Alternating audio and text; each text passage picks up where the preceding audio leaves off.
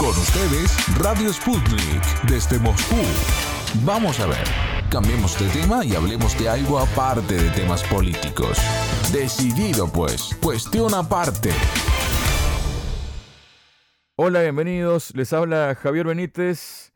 y no hay que ser muy despierto para darse cuenta de lo que se está viviendo en el mundo en este momento las cuestiones geopolíticas y lo que implica el conflicto entre Rusia y Ucrania, sobre todo con el tema del nazismo que Rusia ha prometido desde el inicio de la operación militar especial combatirlo, ¿no? Combatir el nazismo es uno de sus puntos clave, aparte, digamos, de la desmilitarización de Ucrania, un nazismo que ha, digamos, provocado muchas muertes a lo largo de muchos años. Eh, si podemos enmarcarlo, si lo enmarcáramos sería eh, a partir del año 2014, cuando hubo un golpe de Estado en Ucrania, y luego todo lo que ha estado ocurriendo en el este de ese país, en la zona ruso parlante del Donbass en concreto. Pero siempre es bueno echar la mirada hacia atrás, mirar la historia, para que, como se dice habitualmente, ¿no? un pueblo sin memoria es un pueblo sin historia, y uno puede caer en repetir los mismos errores que aparentemente, presuntamente, Europa está volviendo a cometerlos. Y para echar una mirada atrás, qué mejor que hablar de historia y hablar sobre un libro que ha publicado nuestro invitado de hoy y ya lo presento. Él es analista geopolítico, se trata de Cristian Lamesa. Cristian, bienvenido a Radio Sputnik. ¿Cómo estás? Un enorme placer para mí estar hablando con vos y con la audiencia de Radio Sputnik. Muchísimas gracias, Cristian. Y tengo aquí frente a mí, frente a mis ojos, la tapa de tu libro, ¿no? La paternidad del mal, los cómplices de Hitler. Y quisiera que para la audiencia le dieras un pantallazo, ¿no? Para empezar, ¿por qué el nombre del libro La paternidad del mal, los cómplices de Hitler? Cristian. Bueno, en, una obra eh, es el, nombre es bastante importante, si bien eh, la obra es lo más importante, pero el nombre es un poco la, presentación del mismo, ¿no? Lo que va con muy pocas palabras tratar de describir de qué se trata esta, este libro en este caso. Y a mí me pareció adecuado porque justamente yo en este libro lo que me llevó a escribirlo, lo que me motivó, fue que hace ya algunos años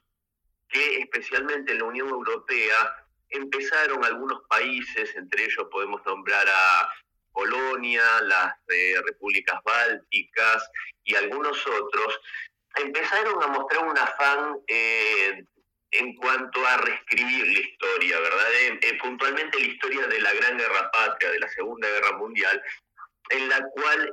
pretenden y pretendían eh, poner en una igualdad a la Alemania nazi y a la Unión Soviética como responsables de esta confrontación bélica tremenda que sufrió la humanidad. Y, realmente a mí esto me parecía sumamente injusto, porque bajo ningún punto de vista se lo puede equiparar en responsabilidades, ya que eh, la Unión Soviética fue víctima de la agresión nazi, pagó con 27 millones de muertos esta agresión y fue el país que liberó a la humanidad del nazismo. Y paradójicamente hablo de los cómplices de Hitler y de la paternidad del mal,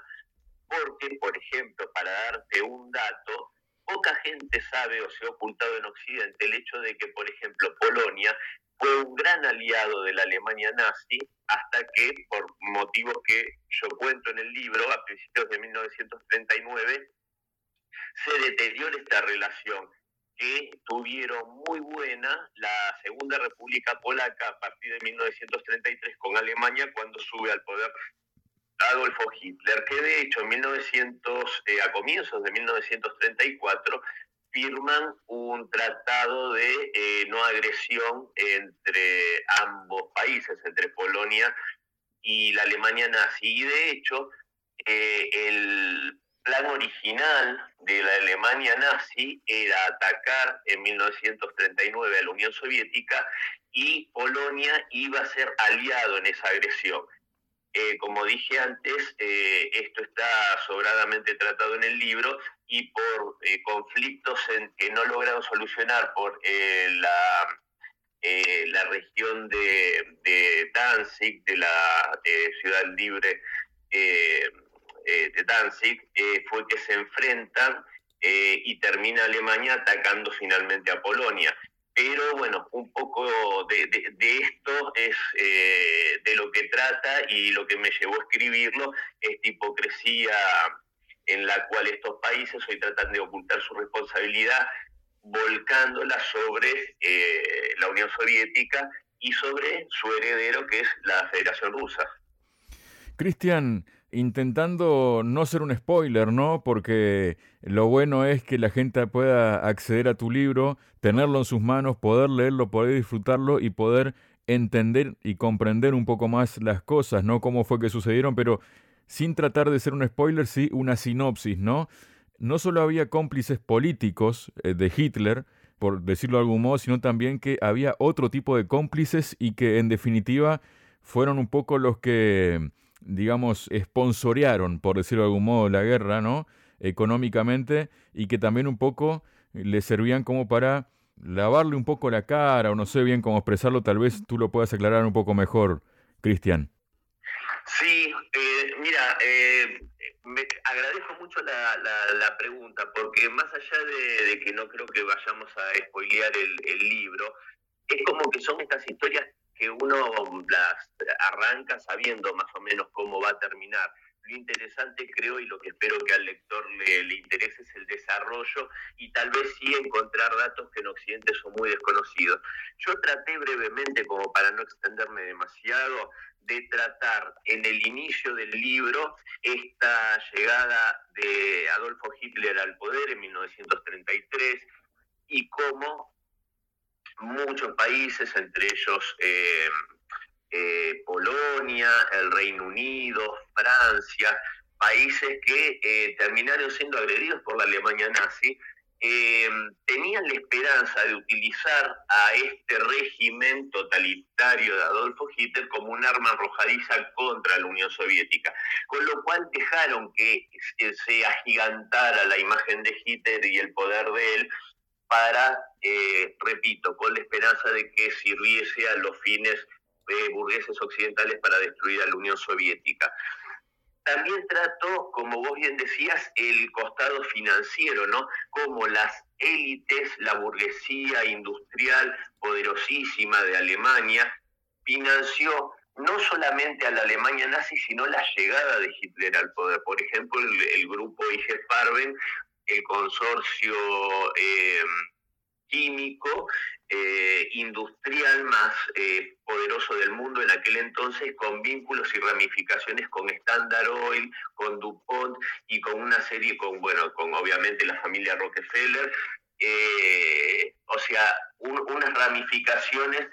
muy importantes a nivel financiero mundial que apoyaron, como dije antes, sin este apoyo no hubiese llegado Hitler al poder y una vez en el poder lo siguieron apoyando para obtener a cambio eh, por ejemplo, entre otras muchas cosas, el apropiarse de las empresas del rubro petroquímico eh, que iban, eh, de los países que iban invadiendo, que iban quedando bajo la esfera de la, del consorcio IG Farben. También el libro podríamos dividirlo en, en, así como a grosso modo en estas dos partes que acabo de enumerar, la complicidad, los financistas. Hay otra parte que es muy dura tal vez, pero creo que es necesaria para, para entender la historia, que es cuando yo hablo de, por ejemplo, grupos como los, el, eh, el ejército insurgente ucraniano, cuando hablo de los Ustacha, cuando hablo de los grupos en Lituania, en Letonia, en Estonia que apoyaron a los nazis y que fueron los más sangrientos verdugos contra eh, la población, las minorías étnicas, los judíos, los rusos, los partisanos, fueron verdaderos criminales. Y justamente fíjate, como vos muy bien decís, cómo viene a la actualidad, porque por ejemplo hoy en Ucrania los grupos que detentan el poder y que llevaron a esta a, esta situación bélica que hay en Ucrania, el régimen de Kiev es un gobierno que justamente glorifica a Stepan Bandera, que era el líder de estos grupos terroristas aliados a los nazis en la Gran Guerra Patria. Es algo muy duro, es terrible las cosas que hacían, pero creo que es necesario saberlas. Y cerrando un poco el libro, me tomo la libertad de tratar de dejar un, una puerta abierta al optimismo, al optimismo de acuerdo a, la condición humana, y es donde yo hablo y, cuento como ejemplo unas cuatro o cinco historias puntuales de héroes eh, de la Unión Soviética, de héroes que desbordaron de, humanismo y de heroísmo justamente y que en algún caso dieron la vida para salvar a otros, para salvar a niños, para salvar eh, grupos enteros de, pobladores que iban estaban destinados a la muerte, por ejemplo, como el partisano Nikolai Kisiliov, que eh, caminó, eh, literalmente caminó a pie con 218 judíos y los rusos 1.400 kilómetros hasta llevarlos a la seguridad de las líneas soviéticas, eh, esto desde Bielorrusia, en una, una gesta que parece sobrehumana, Javier. Eh, dicho así. De hecho, los descendientes de estos 218 judíos bielorrusos, el nombre de Nikolai Kisiliov está en Jerusalén, entre el, en el memorial de los justos entre los pueblos, y los eh, descendientes, que son miles, eh, todos los años se juntan para conmemorarlo y lo llaman nuestro Moisés. Entonces, bueno, para cerrarme, me gustó esto de que pese al mal y a esta paternidad, eh, han habido hombres y mujeres, y no solo soviéticos, ahí nombro eh, casos de, de, polacos, de alemanes que se rebelaron contra el nazismo y que lucharon en contra del mal. Entonces creo que un poco la confrontación que fue en ese momento y que tal vez en cierta medida viene al día de hoy es este, este enfrentamiento entre el bien y el mal. Cristian, para la gente que quiera encontrarse con tu libro, La paternidad del mal, los cómplices de Hitler, ¿cómo puede acercarse a él? Bueno, para la gente que nos esté escuchando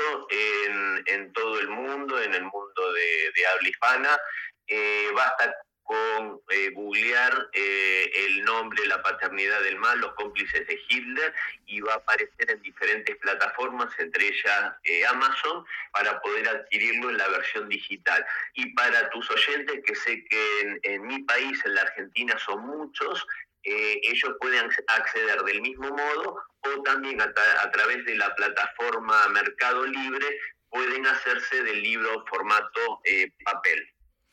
Muchísimas gracias, Cristian. No, por favor, Javier, el agradecido soy yo eh, de hablar con vos y que, bueno, darme la oportunidad de llegar a tu prestigiosa audiencia.